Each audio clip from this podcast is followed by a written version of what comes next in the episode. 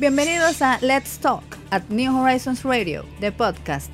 En este escenario, el concurso de las ideas tiene una plataforma activa, veraz, crítica y diferente para la comunidad educativa, la nación dominicana y el mundo.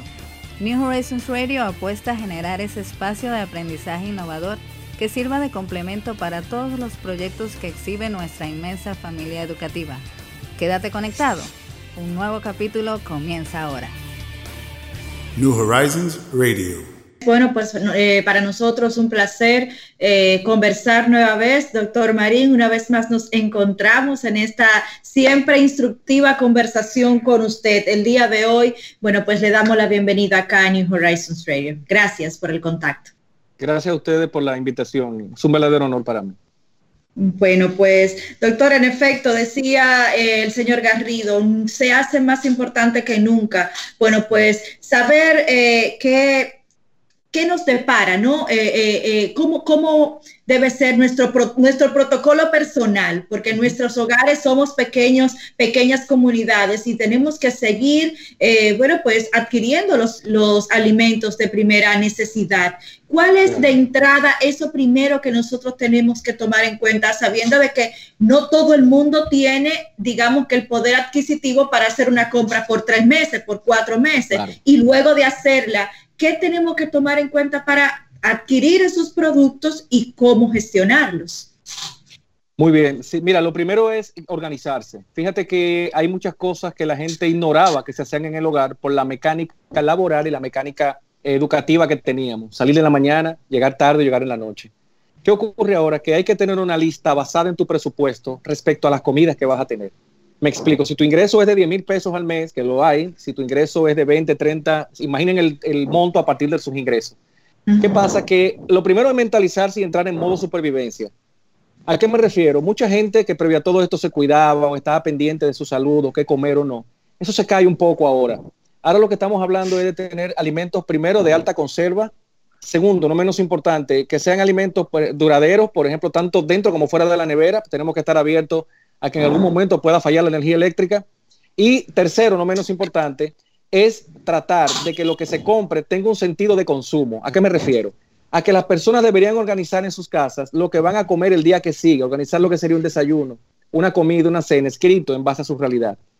Si van al supermercado, recuerden que no es la entrada casual que teníamos antes, que pasamos en cualquier momento a un supermercado, a un almacén a hacer un relleno, sino que actualmente cuando usted va al supermercado hay un orden de entrada. Por favor, y lo hemos visto en varias personas, sepa cuando va a entrar al supermercado qué va a comprar.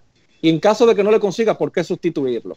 ¿A qué me refiero? Que hay mucha gente entrando al supermercado después de hacer la cola afuera o la fila y no saben qué van a comprar y se quedan dando vueltas y hay gente esperando fuera. Una vez estés dentro, trata por favor primero de conseguir enlatados, de ser posible. Me refiero a sardinas, tunas, frutas, incluso en latas, pero las que no vienen en almíbar, de ser posible, porque las que vienen en almíbar son muy calóricas y realmente el eh, azúcar no ayuda mucho en estos casos de gente que está en su casa de manera sedentaria. Víveres que no maduren, y no me refiero a que no compren guineos ni plátanos, sino de que tienen que ser víveres que puedan durar mucho tiempo, como la yautía, la batata, el ñame, el mapuey, que son víveres que duran meses y no se dañan si los conservas en nevera pelados y picados. Una vez llegue a la parte de las carnes, que siempre me refiero a esto, tratar de ser posible de que lo piquen en unidades de 4 a 5 onzas para que pueda separarlo en Ziploc o en plástico, que no pueda comprar Ziploc, y meterlos en el freezer inmediatamente llega a la casa. Esto por la cadena de frío que tienen estos alimentos y que si usted dura demasiado para ponerlo en el freezer, ya la salmonela se desarrolla y puede crearle un problema de salud más serio en el tiempo. Comprar arroz, comprar aceite y el pan en ese momento que aparezca. El pan, cuando lo va a poner en la nevera, recuerda, le pone una penca de pepino o una penca, perdón, de apio, de pepino, no, disculpen. Y esto mantiene la humedad del pan dentro de la bolsa del pan. Lo pone en el centro de la nevera, nunca en el freezer. Los huevos tienen que frizarlo, los huevos se congelan, no sé si lo sabían. Los huevos se congelan. Entonces, ese tipo de cosas, llevarlo al, al freezer y duran meses los huevos congelados y lo dividen en grupos de tres. Porque si cada vez que abren y sacan el cartón de huevos de la nevera, van a cambiar la temperatura del freezer. Los huevos se congelan. Se congelan, hasta el aguacate puede congelarlo. Por un tema de conserva de alta duración. Ok, yo, yo, yo, lo entendía, pero el huevo. Sí, se congela perfectamente. es uno de los mitos es algo que, se, ha insistido mucho porque actualmente hay un problema fuera de esta situación actual, obviamente, de desperdicio de alimentos. ahora, mismo, ahora mismo aquí en el rancho yo tengo como 8 cartones de 30 huevos. Ahora mismo lo voy a mandar a congelar. Hay gente haciendo señas, guárdalo. Sí, porque se daña. La caducidad del huevo es como la del yogur. Un huevo seis días fuera de refrigeración se daña. Entonces, eh, volviendo a lo demás, por ejemplo, los vegetales los vegetales también deben frizarse. Si es posible, también vegetales en lata. Hay muchas marcas en el mercado, locales e internacionales todavía. Y esto es de alta conserva y son vegetales. Mucha gente dirá que no tienen los nutrientes. Les repito, estamos en modo supervivencia. Y es cosas que pueden hacer de manera fácil y llenan bastante. Y por último, no menos importante, es grano de todo tipo en lata que ayudan en ensaladas. No hay que cocerlo por si tienes un problema de que se pueda ir el gas. Puedes hacer ensaladas con ellos, puedes comerlo con carne, puedes comerlo con huevos. Funciona de mil maneras.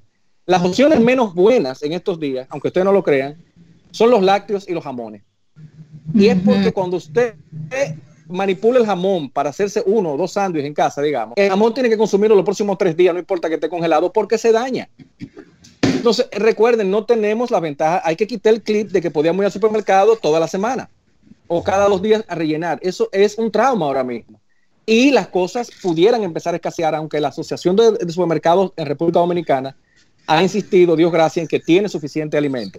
Pero recuerden, les repito, estamos en modo supervivencia. Pero ya los precios han empezado a encarecer.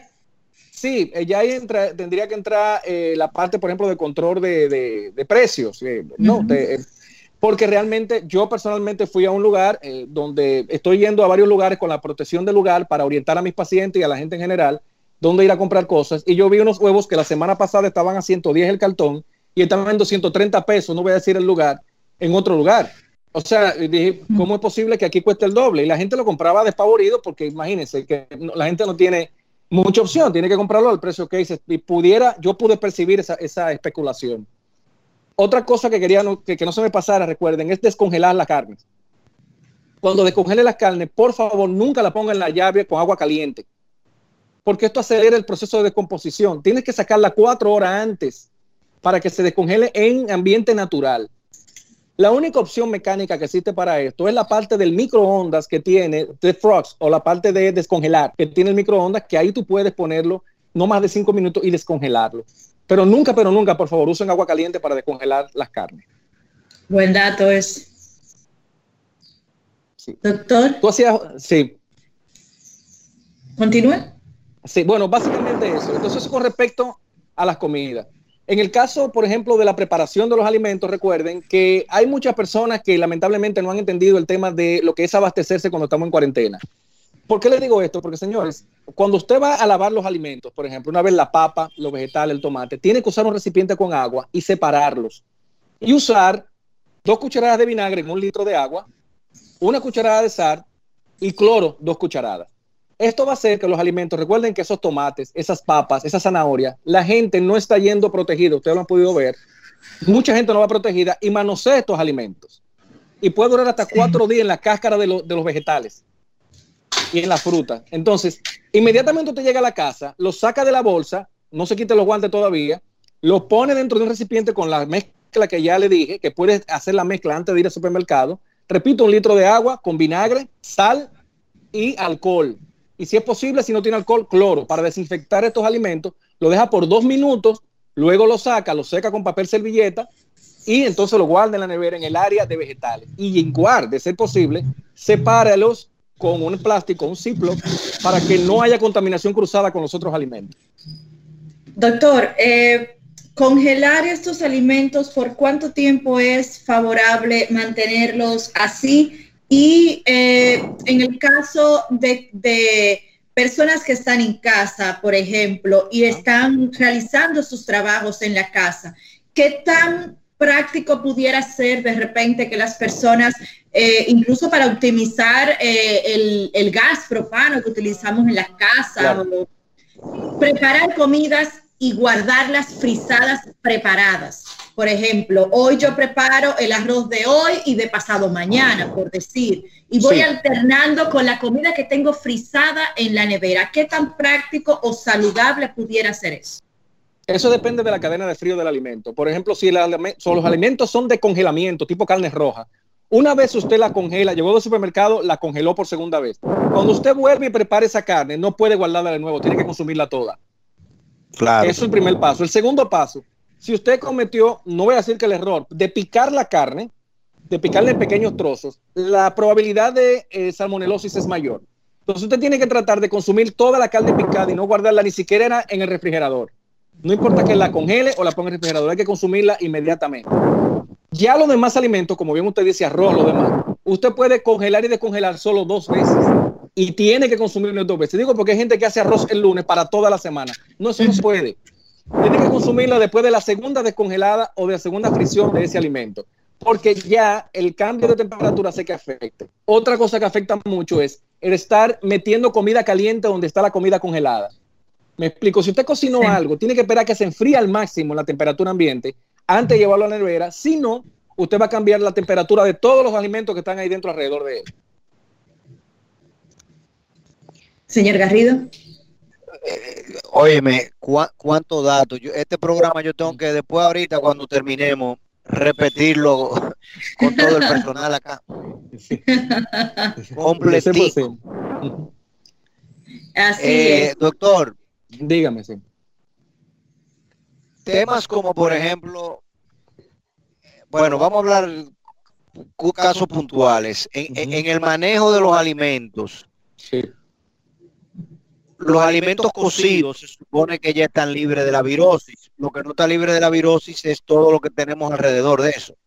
Correcto, es así. Sí. Eh,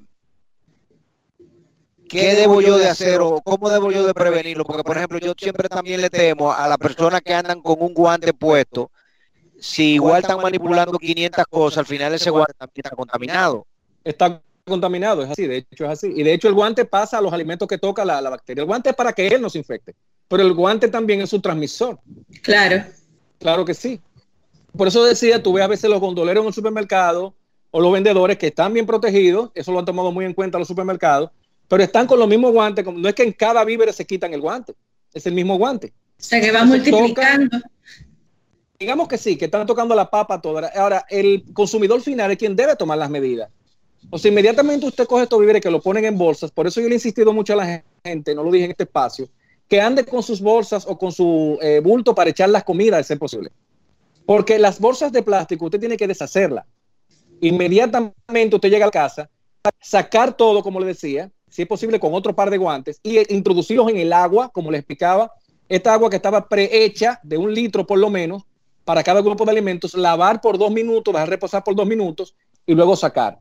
Pero tu pregunta es así, esos guantes están contaminando todo lo demás, no así a la persona que lo tiene puesto. Bueno, entonces, eh, eh, doctor, señor, diga, ¿usted va a decir algo? ¿Perdón? ¿Decía? Garrido, ¿iba a decir algo? Ah, No, yo lo que estoy diciendo es que en definitiva el manejo del alimento por las personas que lo están cociendo, por las personas que lo están adquiriendo, moviendo del supermercado, del colmado a la casa, eh, el índice de contagio es demasiado alto. Sí, de hecho, si me permite, Garrido, eh, se estuvo hablando acerca de los delivery y que mucha gente está pidiendo que tiene poder adquisitivo comida para la casa. No sé si has visto ese fenómeno.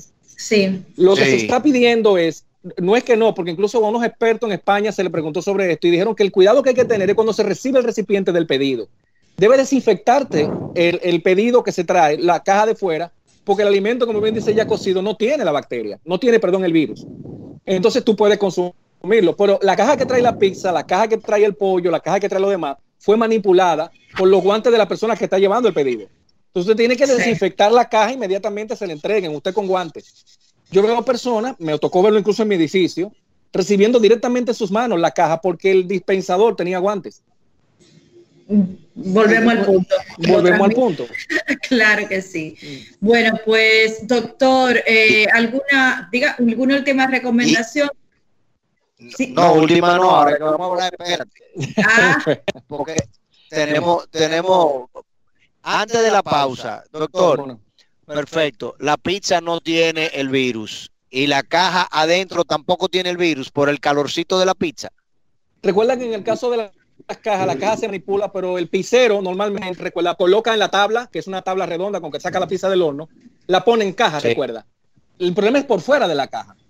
Es que ustedes le están entregando una caja que la tocó el chef, la tocó el dispensador, se la llevan con unos guantes que recuerden no se lo quiten cada pedido. Él está usando los mismos guantes para cada pedido. Toca el motor o la moto en que se desenvuelve, llega a un lugar, se pasa la mano por el cuerpo y llega donde usted. Entrega la pizza, usted desinfecta la caja o con mucho cuidado la abre y retira la pizza y, tira la caja usted con guantes. Si no, tendría que desinfectar toda la caja. Bueno, pues. entonces, espérate. Entonces, ¿con qué desinfecto la caja para que la gente lo escuche? Porque con, con, un con una servilleta con Lysol. Sí, no, claro, tiene que tener cloro, no es pasar, como bien dice, simplemente un papel, tiene que tener cloro encima, tiene que tener alcohol, por lo menos recuerda 55%, para que pueda desinfectarlo, es correcto. Tipo los cloros, hay varias marcas, no quiero mencionar una, que vienen con dispensadores ya tipo cleaner, que se usa para esto. Ok. Ana, llévatelo. y volvemos después de la pausa. Bueno, pues regálenos unos minutos más, vamos a la pausa comercial y bueno, pues seguimos acá en New Horizons Radio. Recuerda que esta entrevista, al igual que todas las que realizamos, puedes encontrarla también en nuestro podcast eh, Let's Talk Back New Horizons Radio. Ya regresamos. New Horizons Radio. Gracias amigos por continuar con nosotros. Estamos acá de regreso conversando con el doctor Richard Marín. Eh, bueno, el doctor Marín es nutricionista clínico, es médico deportivo, o sea, tiene, eh, digamos que en el mundo de, tener la buena salud, el doctor tiene la parte central, ¿no? De manera preventiva eh, en todo este proceso, doctor.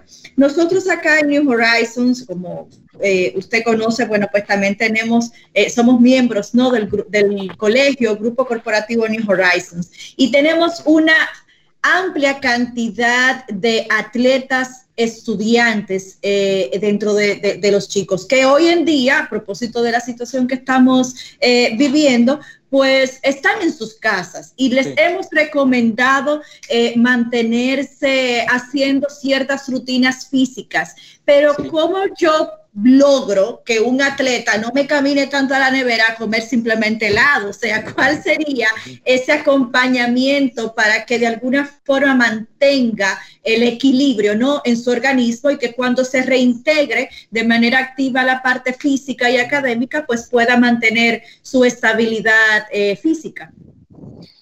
Sí, bueno, qué buen dato y sabernos que ustedes son parte tan importante grupo educativo en el país. Mira, el tema de los atletas, aunque mucha gente le impresione, las personas que hacen actividad física competitiva manejan más ansiedad que las personas que no se cuidan. Te voy a explicar por qué. Esta gente tiene un sentido competitivo. Y una de las cosas que se recomienda, incluso cuando un atleta, que esto solamente ocurre con una lesión, pararlo tanto tiempo de lo que hace de manera abrupta como ha sido ahora, es que la recomendación que se le da a ellos es que practiquen respiración en la casa. Y de hecho, esto va más allá de los atletas. La población general tenía que practicar por lo menos uno a tres minutos de respiración profunda en casa. No sé si sabía que aquí en República Dominicana hay un problema serio de respiración. La mayoría de la gente no sabe respirar. En el caso de los atletas, cuando respiran, usted debe tener por lo menos en un minuto 20 respiraciones por minuto. No sé si sabía. Esto garantiza que tus pulmones están bien oxigenados. Una de las cuestiones con el COVID justamente es que una persona que encuentran a nivel respiratorio comprometido o inmunológicamente comprometido cuando se infecta, es que el daño es doblemente mayor. O sea, o sea, que una de las cosas para esos atletas es que traten de hacer prácticas tipo yoga, que en, YouTube hay muchas recomendaciones de uno a dos minutos. La segunda parte, que es lo que te preocupa de la comida yendo a la nevera, eso va a ser un problema hasta este viernes. Después de este viernes, ese tipo de cosas, esas, esos dulces, esas comidas eh, tan sabrosas van a desaparecer literalmente. O sea que la opción de la comida chatarra básicamente va a ir desapareciendo porque el engranaje de las mismas, las opciones están acabando ellos van a tener que ceder a lo que quede en casa. Por otro lado, lo que hay que tratar también es que estén menos tiempo sentados. Fíjate que hemos probado todos los muebles de la casa, no hemos sentado en la silla, en los muebles, en la cama, o sea, y eso crea un problema muy serio. Hay que tratar de que la gente se mantenga en constante movimiento. Obviamente, una persona como ellos, los jugadores de fútbol, que de hecho del, equipo de New Horizons tengo de, de las jóvenes en calidad de paciente, la rutina de ejercicio nunca se ve igual a la de la casa. El reto en estos días, y voy dirigiéndome a aquellas personas que se cuidan, no es perder peso, es mantener lo que han logrado, que ya es un reto eso. Pero hay que estar, recuerden lo que dije en el inicio, estamos en modo supervivencia. Ya todas estas cosas caen en un segundo plano. Inmediatamente lo que usted tiene que tratar de supervivir con lo que tiene. Y en el caso específicamente de los atletas, mantenerse en movimiento y concentrarse en respirar correctamente y así manejan mejor la ansiedad. ¿Por qué la ansiedad? Insisto en ansiedad, más que no moverse. Porque es lo que te lleva a la nevera a comer para controlarla. Claro que sí. Bueno, pues yo creo que ustedes... Eh, estuvimos conversando sobre el tema de la, la incidencia de la virosis en personas con problemas diabéticos y problemas de hipertensión. Correcto. ¿Cuál es el porcentaje de la población dominicana que presenta problemas de diabetes o problemas de hipertensión? Sí, el último dato que dio el INDEN, Instituto Nacional de la Diabetes, quien está dirigido por el doctor Ibrahim eh, apéndice de la Universidad UNIBE de nuestro país, dice que dos millones de dominicanos ya son diabéticos. Pero te cuento que ese dato realmente no es tan concreto porque solo el 17%, según datos de salud pública de los dominicanos, va a hacer un chequeo médico preventivo. O sea, que son dos millones diagnosticados. Debe haber más porque la mayoría de los dominicanos, te repito, nunca se hace un chequeo médico, nunca se hace análisis, sino que espera tener alguna dolencia para averiguar esto. Hipertensos tenemos 1.800.000 a la fecha, según datos de cardiología, la Sociedad Dominicana de Cardiología. En base a una ese, ese millón, que dio ese millón ochocientos mil hipertensos pueden también ser parte de los diabéticos, ¿no? Bueno, normalmente el, diabético sufre daño renal y lleva hipertensión. Y el hipertenso lleva daño hepático, por ejemplo, y renal también, y termina en diabetes. O sea, uno lleva la otra. Normalmente el diabético lleva debajo del brazo la hipertensión y por igual el hipertenso lleva debajo del brazo la diabetes normalmente. Son enfermedades metabólicas. Entonces, estas condiciones, recuerda, es lo que siempre insistimos, que en mi parte, que trabajo con prevención, diciéndole a la persona la importancia de mantenerse sano. ¿Por qué te digo esto? Porque la gran mayoría de esos diabéticos son diabéticos tipo 2. O sea, personas que se crearon su diabetes por el estilo de vida que estaban llevando, por obesidad, sobrepeso, comer mal, ser fumadores.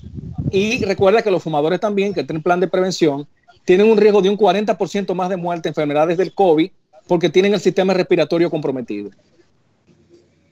¿Y, qué, porcentaje de la población dominicana es fumadora? ¿Tenemos edad? Tú sabes que para, para Latinoamérica, República Dominicana, hay que decirlo, de los que menos fumadores tiene. Aquí hay más fumadores de puro y de Viper, de los Viper, de los de fumadores electrónicos, que de cigarrillo normal. Pero ya sabemos que el fumador de cigarrillo electrónico corre el mismo riesgo prácticamente cardiovascular de aquellas personas que fuman de manera normal.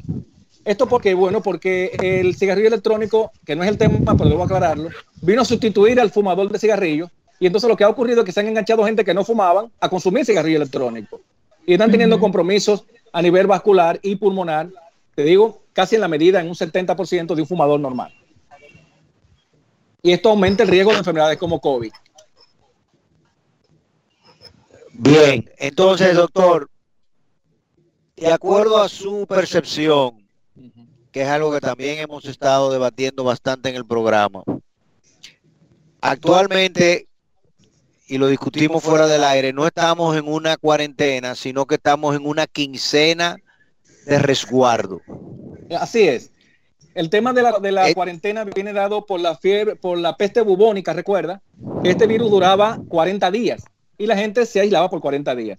Si vamos a la virosis que tiene que ver con coronavirus 19, con, COVID-19, es de solo 15 días, o sea que es una quincena, pero para que la gente lo entienda, le hablamos de cuarentena, porque es lo que la gente entiende de quedarse en casa mientras pasa esto. Pero hay una realidad que no estamos muy claros, y es que la, que, eh, la quincena o cuarentena viene cuando se detecta el problema y se separa la sociedad por ese tiempo. El problema es que aquí, ya sea porque aumentaron las pruebas o porque se está abarcando más personas, cuando se empezó la cuarentena, quedó entendido que habían cinco casos Ahora va por 300 casos y se piensa terminar la semana que viene la cuarentena. O sea, eso realmente está en veremos, o sea, que podría prolongarse más. De ahí la, la, insistencia nuestra en que las personas sepan, que se pongan en modo supervivencia y sepan los pasos organizados que van a dar.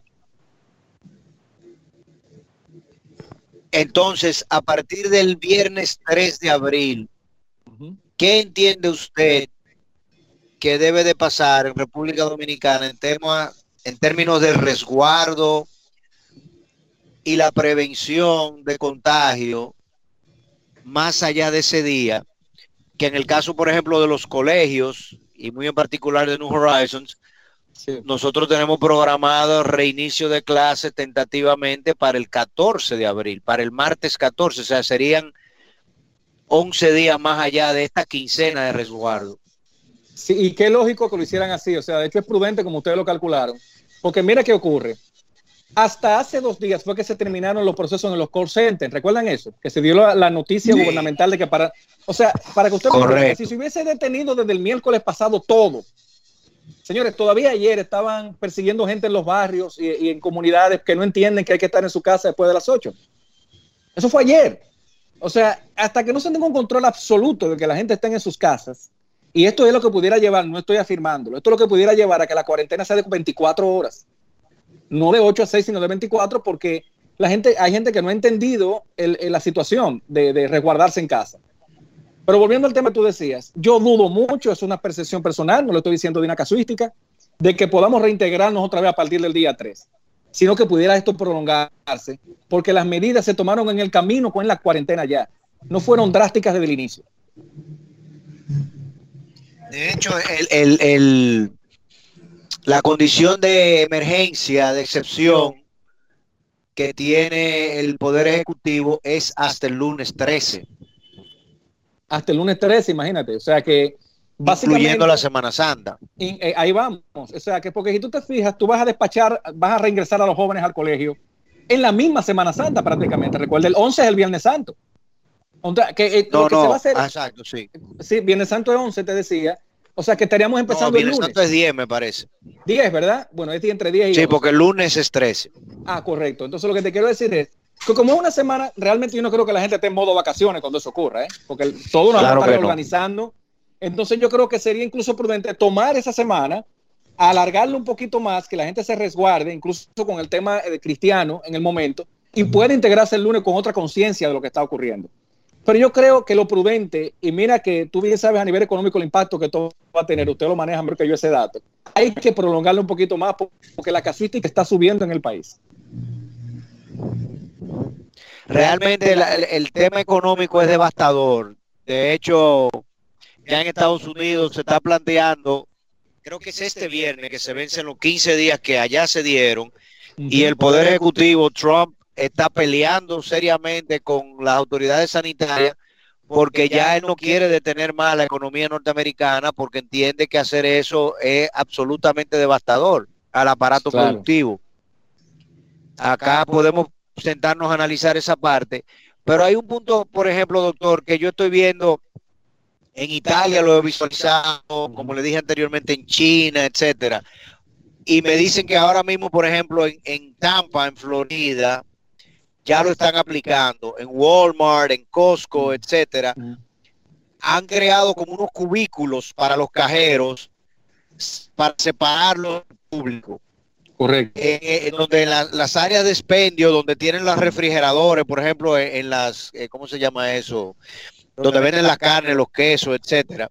Sí. Tienen unos plásticos que totalmente separan el contacto de las personas con el público. Acá en República Dominicana ni estamos haciendo suficientes exámenes, ni estamos separando a los que dan positivo y poniéndolo en clínica de fiebre, y tampoco tenemos suficientes mascarillas. Entonces, ¿cómo manejar el sitio donde se vende el alimento para garantizar que no haya más contagio? Más allá del día 3 de abril. Lo ideal es, como te digo, lo que está haciendo Walmart y esos centros es anteponiéndose a lo que ellos saben que ya viene. En la conciencia de sus empresarios está muy claro que no se va a limitar al tiempo que se estimó. Va a durar más claro. Y hay que separar con plástico, hay que separar a los cajeros y todas las personas que tienen que ver con esto, porque no puede haber contacto. Entonces tampoco pueden parar las ventas y eso son medidas para poder mantener la economía a flote todavía y no despachar toda esa gente a su casa. Esas medidas, por ejemplo, van a ir más extremas, recuerda. El problema con esto es que ya, desde ya, van a empezar a despachar base a cantidad de personas. Aquí pasó un fenómeno desproporcionado, lamentablemente, y lo subí en, Instagram para entiendo la gente de eso. De gente, señores, que está comprando cantidades de cosas y no se está dando cuenta que está dejando fuera a aquellos que no tienen su poder adquisitivo, como bien decían ustedes al principio de este programa. Hay gente, señores, que solo tiene dinero para comprar cuatro papeles de baño. Pero si una sola persona llena dos carritos de papeles de baño, imagínense ustedes. Esto no es prudente. Entonces, esa es una de tantas medidas. Y otra cosa es que se va a tener que racionar las ventas. O sea, una persona no puede ir simplemente y coger dos carritos y llevarse todos los pollos del área de la carnicería. Eso va a haber que detenerlo y dejar por persona una cantidad X por miembros en la familia demostrable. Es así. Es que hasta ahora la discreción la tiene el dueño del comercio. Eso es un problema. Eso es un problema y que él tiene que ver un poco más allá, porque él mismo se va a quedar sin abastos. ¿Qué hacer en ese momento? O sea, básicamente eso no tiene sentido. Hay que tratar de ser lo mayor tributario posible, porque no creo que ninguno de ellos tenga problemas con ventas en estos momentos. Bueno, No, eso- esa es la realidad. Ellos no tienen problema con ventas, sin embargo, como el, como el, el- el escorpión, la naturaleza lo traiciona. pues, eh, doctor, definitivamente ha sido más que un placer. Por, lo, por los chats me están escribiendo que le felicite.